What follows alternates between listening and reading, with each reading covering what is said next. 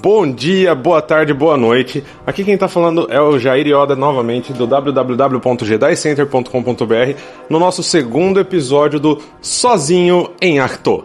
Há muito tempo, uma galáxia muito, muito distante.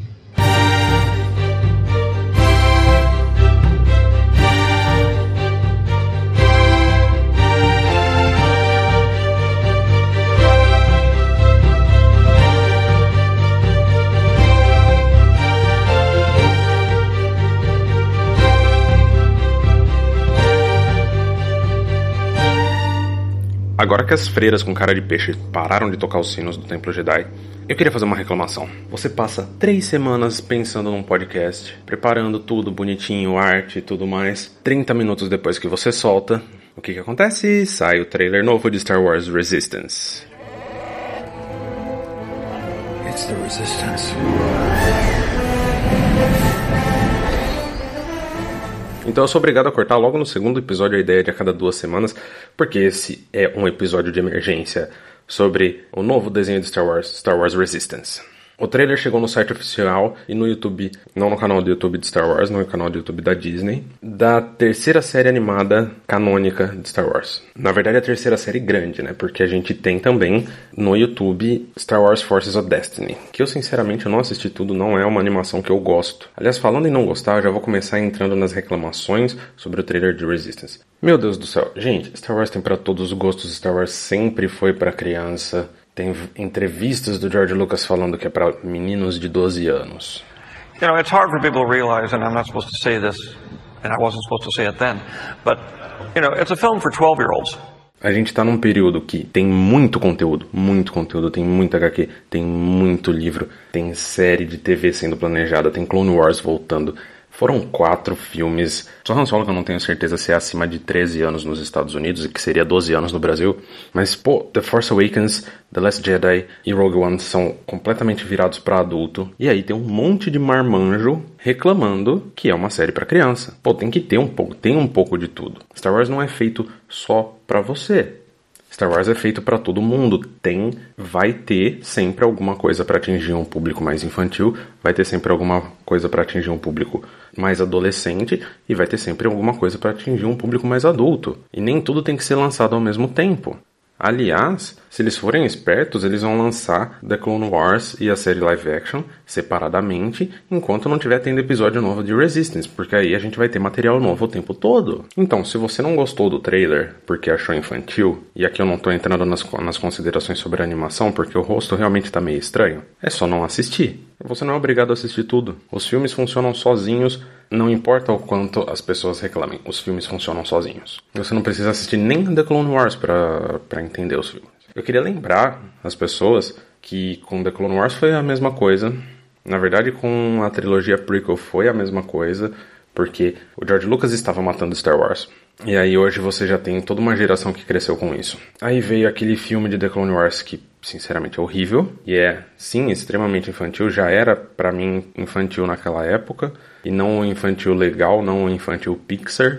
E a série cresceu. A série cresceu e virou... Cresceu junto com os fãs e virou essa coisa que todo mundo ama hoje. Aí começou Rebels, as pessoas reclamaram da animação, reclamaram que era infantil e a série cresceu de novo.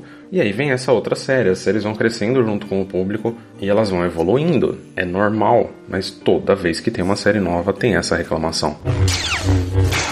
Se você sobreviveu a esse desabafo e ainda está comigo, agora é hora da primeira das duas indicações musicais do podcast de hoje. Essa indicação não é uma indicação nova, mas uma banda que é super importante para mim, que foi a banda que me inspirou a tocar baixo. E depois de 12 anos, os fãs fizeram uma campanha para conseguir fazer eles voltarem, e eu tô falando do Xamã, que é uma banda que fez muito sucesso no começo dos anos 2000 e que teve até música na novela do Beijo do Vampiro. Mas não é essa que eu vou colocar para vocês, eu vou colocar uma balada do segundo disco que chama Innocence eu espero que vocês gostem. The falling rain caressed my skin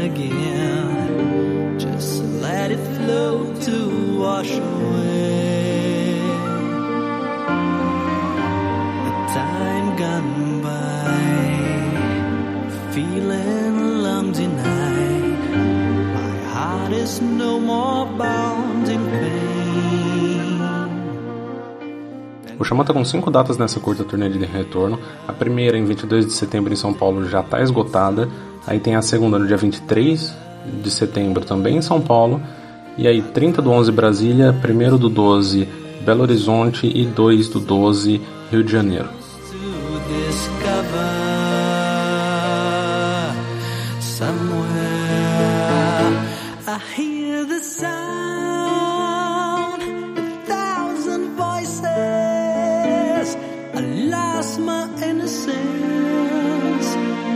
Vamos falar da parte boa, que é o trailer. O trailer não dá muita informação pra gente, e na verdade a maior parte da informação veio do que foi liberado no site oficial e também do que foi enviado para as agências de notícia. Em 7 de outubro nos Estados Unidos e em 13 de outubro na Alemanha, vai passar o episódio The Recruit, que na verdade vai ser um episódio duplo. Eles falam uma hora, mas a gente sabe que vão ser dois episódios de 20 e pouquinhos minutos, vai dar 45 minutos para quem for, né, utilizar os meios da internet e não assistir é, como dizer, e não assistir legalmente. Nesse primeiro episódio, que pode ter o título traduzido como O Recruta, o Poe e o BB-8 vão mandar o espião Kazuda Shiono, o Kaz, para um planeta na orla exterior, completamente aquático. Então, pensa Camino, pensa Mon Calamari, onde tem uma enorme plataforma de reabastecimento de espaçonaves chamada Colossus. Lá na orla exterior é onde geralmente começam a acontecer as coisas em Star Wars, porque é longe da capital da República. Apesar de a Nova República ter tentado trocar de capital algumas vezes, é era uma capital rotativa. Por isso que estava em Rosnian Prime quando foi destruído, o sistema Rosnian foi destruído em, em The Force Awakens. Mas enfim, ali o Caso vai ter que trabalhar como mecânico para um amigo do Paul chamado Jarek Yeager, que é um piloto veterano que sabe da missão espiã do caso, mas que não quer ter nada a ver com isso. Ele só é um antigo amigo do Paul e que é dono de uma loja de reparos de aeronaves. Lá os companheiros de trabalho do Cass são Tam Rivora e Nico e o Bucket, que a gente viu com um capacete. É um androide que a gente viu com um capacete e que na verdade ele é um astromech que está, como diria o C3PO no episódio 1, com as partes de fora. O que a gente sabe do primeiro episódio é, o caso ele começa a falar das habilidades de piloto dele e ele acaba envolvido naquelas corridas que tem ali que a gente consegue ver que todas as cenas de ação, praticamente do episódio, envolvem corridas de nave. De onde veio essa ideia? Basicamente, Star Wars Resistance foi criada pelo produtor Dave Filoni, que foi o principal produtor de Rebels e produtor de The Clone Wars, nesse caso junto com o George Lucas, ele era meio que aprendiz do George Lucas. O Dave Filoni hoje é chefe do departamento de animação da Lucasfilm. Ele já falou numa entrevista na semana passada para o IGN que ele não tá tão hands-on, que ele não tá tão participativo, ele tá fazendo nesse show mais ou menos o que o George Lucas fazia com ele, que era influenciar e tirar dúvidas quando necessário. Então ele, tá, ele falou que ele está se divertindo muito com isso, que agora ele está sendo George Lucas para um time que já trabalhava com ele. Esse time são os produtores executivos Athena Portillo, Justin Reed e a diretora de arte Amy Beth Christensen, que já trabalhavam com ele tanto em The Clone Wars quanto em Star Wars Rebels. Então, não é um time que não sabe o que está fazendo, é um time que já trabalhou nesse, nos outros dois shows. E se juntou a esse time como ex produtor executivo o Brandon Allman, que trabalhou no último reboot das Tartarugas Ninja para TV, e em Homem de Ferro Armored Adventures, eu não sei exatamente o nome que usaram para traduzir ou se mantiveram esse nome. Can you imagine what it's like to be an ace pilot?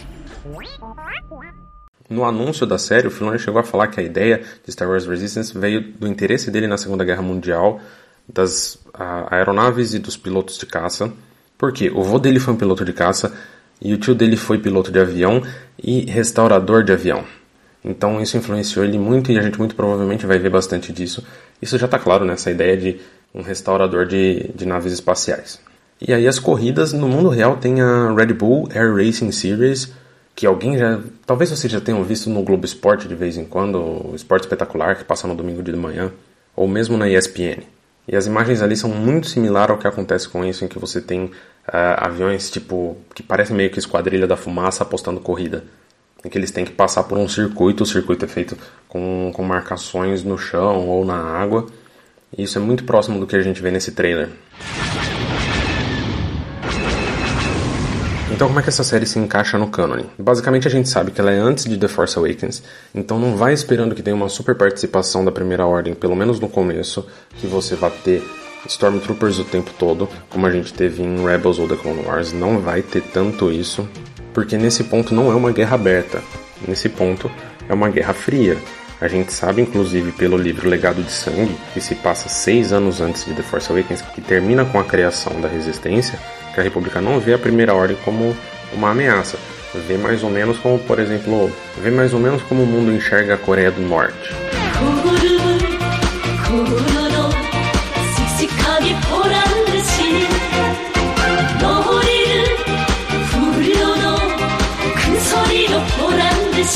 Então a gente sabe que o livro Legado de Sangue se passa seis anos antes de The Force Awakens e essa série se passa depois de Legado de Sangue e antes de The Force Awakens, mas a gente não tem nenhuma informação sobre a posição disso no tempo. Algumas informações interessantes para quem não leu Legado de Sangue. Em Legado de Sangue, o Kylo Ren ainda não é Kylo Ren, ele ainda é Ben Solo, embora ele não seja um personagem que realmente aparece, ele é mencionado algumas vezes como a Leia não conseguindo entrar em contato com ele e com o Luke, porque eles estão viajando pela galáxia. E um dos maiores problemas que a Leia tem em Legado de Sangue é que o Ben nunca soube através dela quem era o avô dele, quem era o Darth Vader. Na verdade, o público não sabia que o Anakin Skywalker era o Darth Vader. E nesse livro você tem um pouco, um pouquinho do que pode ter uma ligação com essa história de corridas. A piloto da Leia se chama Greer Sonell e ela trabalhou junto com o Han como piloto de corridas. O Han se tornou um piloto de corridas famoso. Ele já estava em Legado de Sangue vivendo separado da Leia. Eles se comunicavam, mas ele estava sendo administrador de uma corrida chamada Cinco Sabres. E a Grierson antes desse livro, na história Scorched, se traduz mais ou menos como chamuscado na Star Wars Insider 165, que é uma história curta. Ela ganhou a corrida chamada The Gauntlet, que é mais ou menos a luva ou manopla, que foi uma corrida patrocinada pelo Han Solo. Então é muito similar a esse conceito. Talvez tenha até alguma menção nisso e talvez isso dê até a oportunidade do Han Solo aparecer como administrador de corridas na série. Mas aí sou só eu devaneando. Um outro detalhe, aquelas coisas redondas, eu já vi na internet gente falando que é o anel do hiperespaço do Starfighter dos Jedi. Não, não é, gente. Aquilo lá é só um anel que dá até pra ver no trailer, ele fica verde quando a nave passa no meio dele, que é para demarcar a pista. É uma corrida de naves no ar tem que demarcar a pista de algum jeito.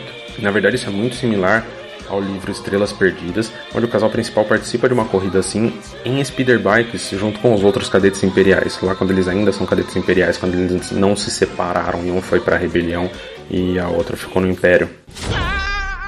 What was that? What was what? The throwing and the falling. Over there. Don't think about it. Passando um pouco pro elenco. O personagem principal é feito pelo Christopher Chan, Kazuda Shiono, o Kaz. O Christopher Chan, ele foi o personagem Gabriel em Havaí 5.0, Havaí 5.0, na última versão da série. E o Kaz dá pra ver que ele usa dois uniformes. Primeiro ele tá com um uniforme azul que tem o símbolo da Nova República nele. Então muito provavelmente, assim como o Paul Dameron era um piloto da Nova República, e ele, ele inclusive fala isso no episódio 8, e que foi para a Resistência, é provável que isso tenha acontecido com o Kaz também. E depois ele passa a usar um uniforme verde, que é mais parecido com a cor da nave dele, que é meio amarelo misturado com verde, porque afinal ele é um espião e ninguém pode saber disso. A única pessoa que sabe é o Derek Yeager. O Josh Brenner é o Nico Voso, que eu suponho que seja aquele alienígena verde. O Josh ele fez o Nelson Big Head Cabeção de Silicon Valley. Então ele trabalha junto com o Caso, é o personagem que trabalha junto com o Caso na oficina. Tem a Rachel Butera como a General Leia Organa, que é uma atriz de voz que já trabalhou em Family Guy e American Dad. O que é uma pena, provavelmente a Carrie Fisher adoraria fazer a Leia, porém, todavia, contudo, a Carrie Fisher não tá aqui. Eu imagino até que a Leia vai, apesar de não ter aparecido no trailer, vai ter uma participação maior que a do Paul Dameron, porque quem faz a voz do Paul Dameron é o Oscar Isaac, que é justamente o ator que faz ele no cinema. E normalmente ator de cinema não tem tanta, tanto tempo disponível. Então é muito provável que o Paul Dameron apareça no primeiro episódio e um ou outro episódio durante a série, e você foca a comunicação do Cass com a Resistência através da Leia. A gente tem o Donald Faison, que aliás faz o personagem de nome Hype Faison. Será que esse Hype Faison é o alienígena verde ao invés do Nico? Não sei. Curiosamente, o sobrenome do ator e do personagem é o mesmo, com a diferença de que troca um S pelo Z. Se alguém já assistiu Scrubs, o Donald Faison é o Dr. Christopher Turk, e curiosamente ele já fez um papel de voz para Star Wars como o Killer em Star Wars Detours, que é uma série de humor que foi feita pelo George Lucas pouco antes de vender para Disney e que nunca foi lançada por causa da compra. E que aliás a Disney registrou nesse ano, no final do ano passado, o nome novamente e muito provavelmente vai estar no serviço de streaming. Eu vou deixar o link pro trailer da série Star Wars Detours no www.jedicenter.com.br para quem quiser ver. Aí tem o Scott Lawrence que faz o Derek Yeager, que como eu já falei é um velho amigo do Paul, que é um ex-piloto, que é dono de uma oficina de naves.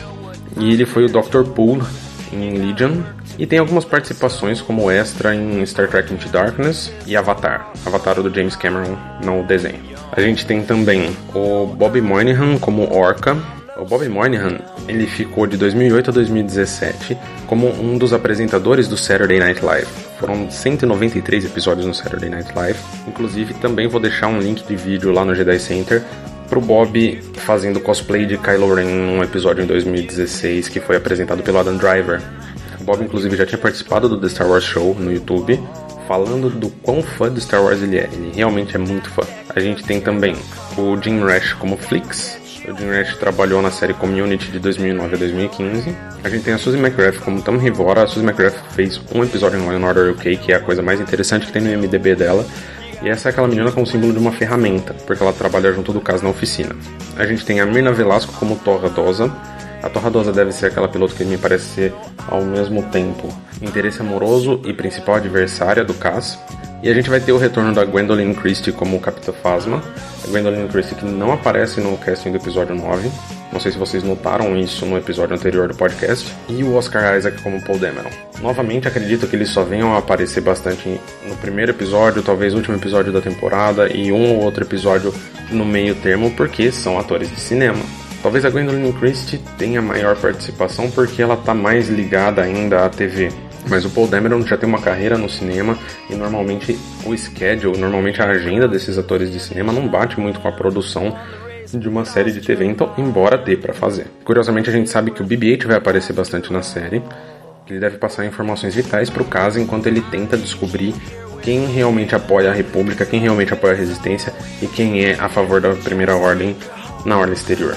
Aí algumas curiosidades que a gente notou no trailer e que a internet notou no trailer o Lucas Santana, no Facebook do Jedi Center, notou que uma das naves tem a pintura da Gulf Oil Racing, que é uma pintura super famosa em corridas de turismo. Ela nunca chegou na Fórmula 1, essa, essa pintura. O Lucas lembrou que essa pintura foi muito usada no Porsche 917. Essa é uma pintura que ficou muito famosa também no Ford GT40. E eu, particularmente, tenho desde criança um modelo de um McLaren F1 GTR com essa pintura, eles mantiveram essa pintura. É muito legal para quem é fã de corrida esse detalhe. Essa nave, inclusive, ela se parece muito, o pessoal tem teorizado, ela se parece muito com uma R-41 Star Chaser, que era uma nave da rebelião em X-Wing Alliance, X-Wing vs TIE Fighter e que aparece muito na Batalha de Camino no jogo The Force Unleashed 2. Ela é uma nave que ainda não apareceu no canon, mas essa nave de corrida com a pintura da Gulf Racing se parece muito com uma versão mais nova da R-41 Star Tracer. A nave de corrida do CAS se parece muito tanto com a nova Dive, que é a nave principal da República no jogo The Old Republic, principalmente na expansão Galactic Starfighter, mas ela também se parece muito com o Z-95 Headhunter, que é uma nave que já teve várias iterações, desde o Legends passando por The Clone Wars, que ela é basicamente uma X-Wing mas com, só com duas asas, sem abrir em forma de X, elas são retas. Tem muito cara disso, muito mais cara, na minha opinião, do que a nova Dive, embora um pessoal no Reddit acabe insistindo que parece mais com, com a nova Dive. Na verdade, é, ela se parece com as duas, mas eu acho muito mais provável que seja a Z95, que é um clássico do universo expandido desde a década de 90, do que com a nova Dive, que The Old Republic tem um público bastante específico. Em um dos close-ups de nave, a gente pode ver uma N1 na boa Starfighter pintada em uma das naves. E na mesma nave dá a impressão de ter um símbolo da Millennium Falcon. Como a gente sabe que o Han nesse período de tempo é administrador de corridas, talvez aí seja uma dica de que o Han pode em algum momento aparecer, talvez nem na primeira temporada, mas a possibilidade disso acontecer é alta, novamente na minha opinião. E tem um close na oficina que a gente vê no fundo um símbolo de cave... meio que de caveira, na verdade aquele símbolo é dos protetores, na verdade do protetor de Concordon, que faz parte da história mandaloriana que a gente vê em Star Wars Rebels. O que fazer disso junto com o boato de, da série live action ser sobre Mandalorians após a Nova República? Não sei. Não sei se vão entrar muito nesse detalhe realmente se a série live action for sobre Mandalorians. Talvez seja sim, simplesmente um easter egg ou alguém lá da oficina tenha nascido em Mandalor. Do mais, essas foram todas as informações que eu consegui levantar, tudo que eu consegui perceber Eu espero que vocês tenham gostado. Eu espero que vocês tenham cabeça aberta o suficiente para entender que isso, de novo, é uma série para criança. É uma série do Disney Channel que depois vai passar. O primeiro episódio vai ser no Disney Channel e depois vai passar, passar no Disney XD do mundo inteiro. Se você não gosta, legal. Tem outras coisas dentro do Star Wars para você gostar. Ninguém é obrigado a gostar de tudo que a saga mostra. E a série vai começar e vai melhorar como aconteceu com todas as outras séries.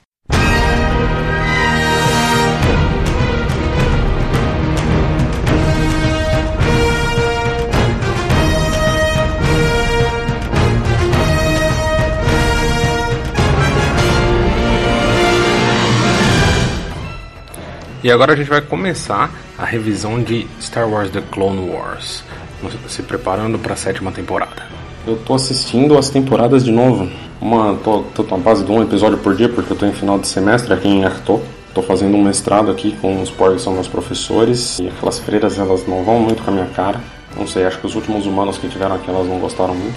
Então eu tô assistindo um só por dia. Mas eu já tô quase no finalzinho da primeira temporada. E na verdade eu tô seguindo a ordem cronológica da série. Para quem não sabe, Clone Wars não tem exatamente uma ordem cronológica. Ela é um pouco fora. O... Logo de... É, depois, de... depois do ataque dos clones, o certo não é começar pelo filme. Você tem o episódio 16 lá da segunda temporada, Gato e Rato. Eu estou fazendo tradução do nome em inglês, eu não sei se a Netflix usa esse nome no Brasil. Aí o episódio 16 da primeira temporada, uh, Inimigo Escondido, e aí o filme. São que o filme é feito de quatro episódios, então são seis episódios que contam a, a saga do planeta Christophsis. E aí vai pro primeiro episódio da, da terceira temporada, Clone Cadets, que é que mostra o treinamento de alguns clones, de um grupo de clones lá em Camino. Então aí depois do filme ele vai lá pro primeiro episódio da terceira temporada, que é o Clone Cadets, Cadetes Clones, ao pé da letra, né? Que mostra o treinamento do Heavy, do Echo, o 5, os 5, o Cut Up e o Droid Bait, além do 99, que é um dos primeiros 100 clones e que nasceu defeituoso, e que fazem o Esquadrão Domino, o Domino Squad, e a gente acaba vendo esses vários desses personagens crescerem durante a série. Esse foi um episódio que ele foi feito depois, porque o George Lucas viu que o episódio onde eles aparecem na primeira temporada fez mais sucesso do que o esperado e ele resolveu fazer um episódio prequel então esse é o episódio que vem logo depois do filme. E aí, na linha do tempo, vem o terceiro episódio da terceira temporada, que é o Supply Lines. O Supply Lines ele é importante, ele tem metade do episódio focado no, no Jar Jar. Eu gosto muito dos episódios do Jar Jar em The Clone Wars porque eles são um tipo de mídia que dá para colocar o Jar Jar. Que é um personagem, na verdade, que eu acho que é até injustiçado, mas ele mostra como Jar Jar ajudou a enviar mantimentos pra, para o planeta Ryloth, que é o planeta dos Twi'leks, e ela é uma prequel para o final dessa temporada. E aí segue essa temporada na ordem. E aí vem o episódio do Yoda, que é o primeiro da primeira temporada, o Ambush, que é realmente a relação do, do Yoda com a Força e a, a, relação do Yoda com os clones. É um episódio muito legal, um episódio de abertura muito interessante. E é uma pena que na verdade a gente só vai ter episódios focados no Yoda no final da sexta temporada, que até algumas semanas atrás era a última, graças a Deus não é mais. Depois vem Rising Malevolence, Shadow of Malevolence e Destroy Malevolence. São três episódios que eu não sou muito fã, Ainda tá naquela fase da Soka se chama, ficar chamando o, o Anakin de Sky Guy. Eu não sei como traduziram isso, mas só o Sky Guy já é irritante em inglês. E ele chamando ela de Snips. Meu Deus do céu. Pra quê? Pra quê? Acho que metade da raiva que as pessoas tinham com ela, inclusive eu mesmo, era desse Sky Guy e do Snips. E esses episódios do da Malevolência. Malevolência é uma nave que tem ali um, uma das dos protótipos de super arma que os separatistas estavam fazendo. Se você olhar o círculo até lembra um pouco uh, o Mendish da Estrela da Morte. Mas não são episódios que eu gosto muito, principalmente o Destroy Malevolence, ele é chato, a Padmé e o C3PO uh, ah, são sequestrados pelo Grievous, e aí é um daqueles episódios onde o Anakin fica o adolescente irritante. E aí vem um maravilhoso Rookies, que é o episódio 5 né, da primeira temporada, onde o comandante Cody e o capitão Rex eles vão ajudar o Heavy, o Echo, o Fives, o Cut e o Droid Bait. Se você tá vendo na linha do tempo, é muito legal porque você já viu esses caras treinando, você já viu os problemas que eles tiveram, que eles já tiveram juntos. E aí eles são jogados num fim de mundo chato pra danar e de repente tem que enfrentar uma, uma invasão droid. É um episódio realmente muito bom. Segue-se depois a duologia do Anakin perdeu R2-D2, a Downfall of a Droid e Duel of the Droids, e ser substituído por um android chamado R3-S6 que foi programado pelos separatistas. Então o R3 não é um android que realmente ajuda mas não são também são Downfall of Droid é um, é um episódio que eu dei nota 3 quando eu fiz o review na época e do of the Droids 5 saindo de uma nota 9 para Rookies. Dá zero para ele. Seguindo a linha do tempo, a gente vai ter ainda o Bombado Jedi, onde o onde o Jar Jar e o C3PO tem que resgatar a Padmé. E normalmente os episódios com a Padmé são são chatos, mas esse episódio do Jar Jar eu acho muito legal. Acho realmente muito legal pelo aquele mesmo motivo que, que eu falei, ele acaba pegando o manto do Anakin, que estava lá na, na nave da Padmé, e aí ele é confundido com um Jedi. E do jeito dele as coisas vão dando certo. Isso jamais funcionaria em live action, jamais funcionaria num filme, como não funcionou uh, no episódio 1, apesar do, de eu amar o episódio 1 e apesar de eu gostar muito do Jar Jar.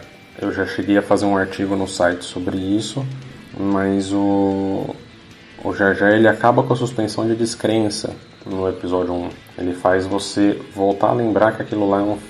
Quando você está imerso, o Jar Jar te tira da, da imersão. E quando você está numa animação, a imersão é diferente. E aqui funciona muito legal. Depois segue-se Cloak of Darkness. Depois segue-se Cloak of Darkness, que é o nono episódio da primeira temporada. Onde a Ahsoka e a Luminara Unduli estão fazendo a escolta do Newt Gunray, que foi capturado. E a Asajj Ventress é enviada para...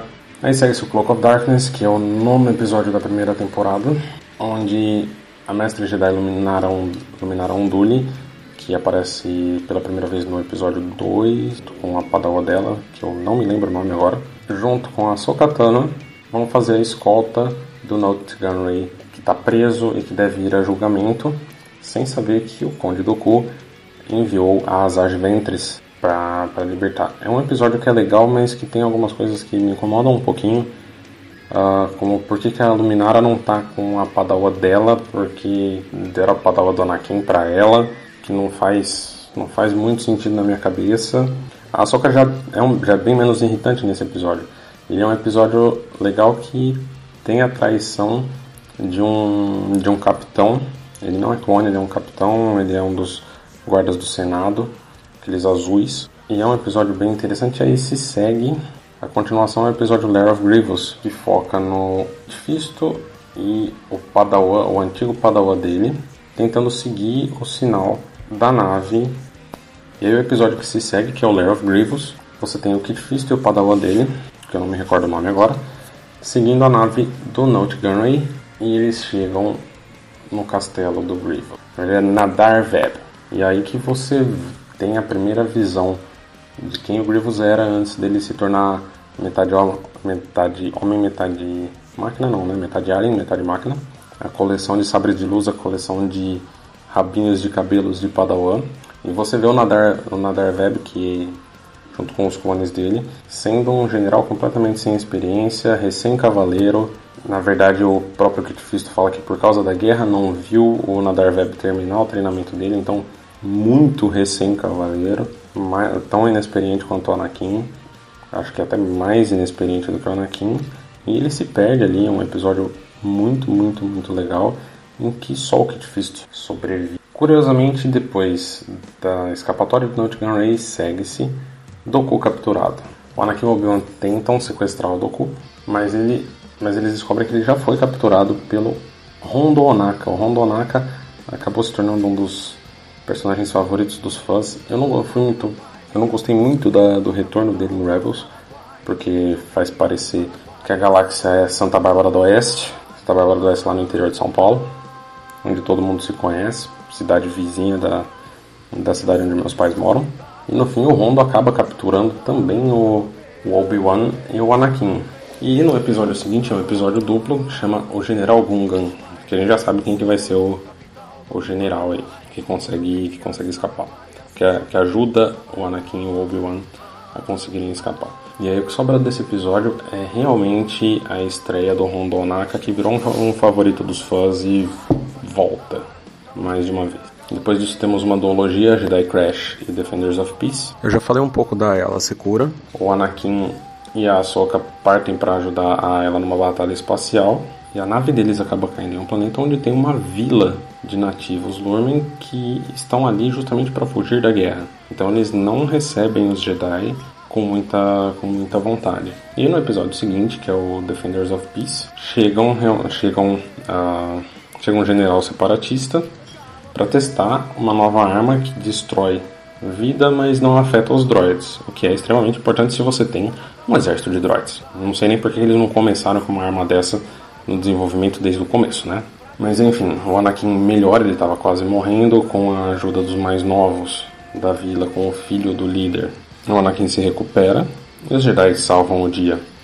Indo para os quatro últimos que eu ouvi recentemente, tem outra espécie, que é o episódio 15 da primeira temporada, onde o Obi-Wan, o Anakin e o Rex chegam no planeta gelado de Ortoplutônia, que supostamente não tem vida inteligente, para investigar o desaparecimento e vários clones. E junto vai Chairman, praticamente o rei de Pantora, pelo que eu entendi. Chairman eu não lembro qual é a tradução no momento. E a senadora, que é uma senadora muito jovem, mais jovem do que a Padmé, vão junto porque o Chairman diz que o planeta pertence a Pantora, porque Pantora é o único planeta com seres inteligentes dentro daquele sistema.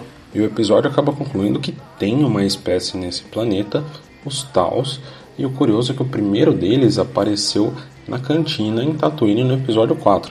E você vai ver é uma, é uma espécie que foi descoberta uns 20 anos antes num planeta de gelo, praticamente uma espécie indígena. É um daqueles episódios que vale muito a pena ver. A gente pula o episódio 16, que já é para ter sido assistido antes do filme das Guerras Clônicas. E aí vem a duologia, a Blue Shadow Virus, que é assim que o vilão, o cientista maluco, fala, é o Blue Shadow Virus e Mistério das Mil Luas, onde a gente finalmente descobre quem são os anjos das luas de Elo. O episódio do Vírus da Sombra Azul, a Padmé, o Jar Jar e a Ahsoka acabam ficando, acabam encontram um laboratório em Nabu, onde tem um cientista maluco desenvolvendo um vírus. Na verdade, revivendo um vírus que tinha sido erradicado da galáxia e transformando ele de água, forma aquática, para ar. E o episódio termina tudo bem, com, com o Anakin conseguindo salvar. Começa o próximo episódio. Esqueceram de uma uh, ampulheta, não sei, um frasco. Um frasco, vamos chamar de frasco, que é melhor. Esqueceram um frasco. Um frasco. Na mão de um robô que parece um coelho. Sabe o coelho da Alice? Imagina o coelho da Alice, robô, correndo com um frasco de vírus azul. E aí ele solta dentro do laboratório. Padmé, a Soka e o Rex são infectados. Milagrosamente, me dá até sei lá o que falar. A cura para aquilo é uma raiz que se encontra em uma das luas de Ego. Na verdade, esse, esse episódio, o Mistério das, das Mil Luas, aparece os Tais Anjos numa vez só o planeta Iego é liderado por um moleque que tem um exército de droids que ele mesmo uh, refez, reprogramou com carinhas felizes. E é dito que ninguém consegue sair do planeta por causa de um espírito. E na verdade o espírito é uma rede de energia que os separatistas colocaram lá para impedir as pessoas de saírem do planeta. Por quê? Porque eu não faço a menor ideia. Só tá lá, entendeu? E aí tem de novo o mesmo, uh, o mesmo prato da Estrela da Morte, soltando o raio, que dessa vez é amarelo. Enfim, é um episódio ruim, assim, a lógica do episódio é toda cagada. E é um daqueles episódios que você fala, por que, que eu assisto isso? Parei aí. E agora vão começar os episódios 19, 20 e 21, que é a trilogia de Ryloth. Tempestade sobre Ryloth, Inocentes de Ryloth e Liberdade em Ryloth. É o top da primeira temporada.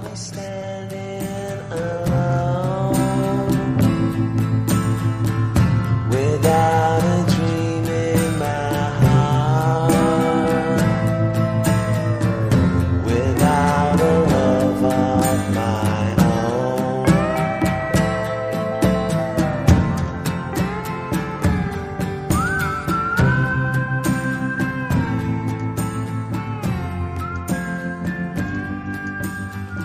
O Jedi Center está no www.jedicenter.com.br, facebook.com.br jedicenter, twitter.com.br jedicenter e instagram.com.br jedicenter.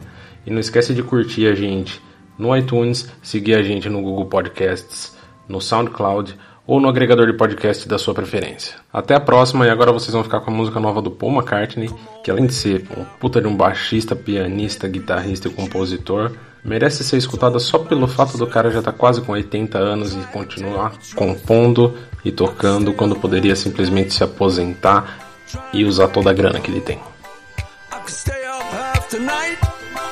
but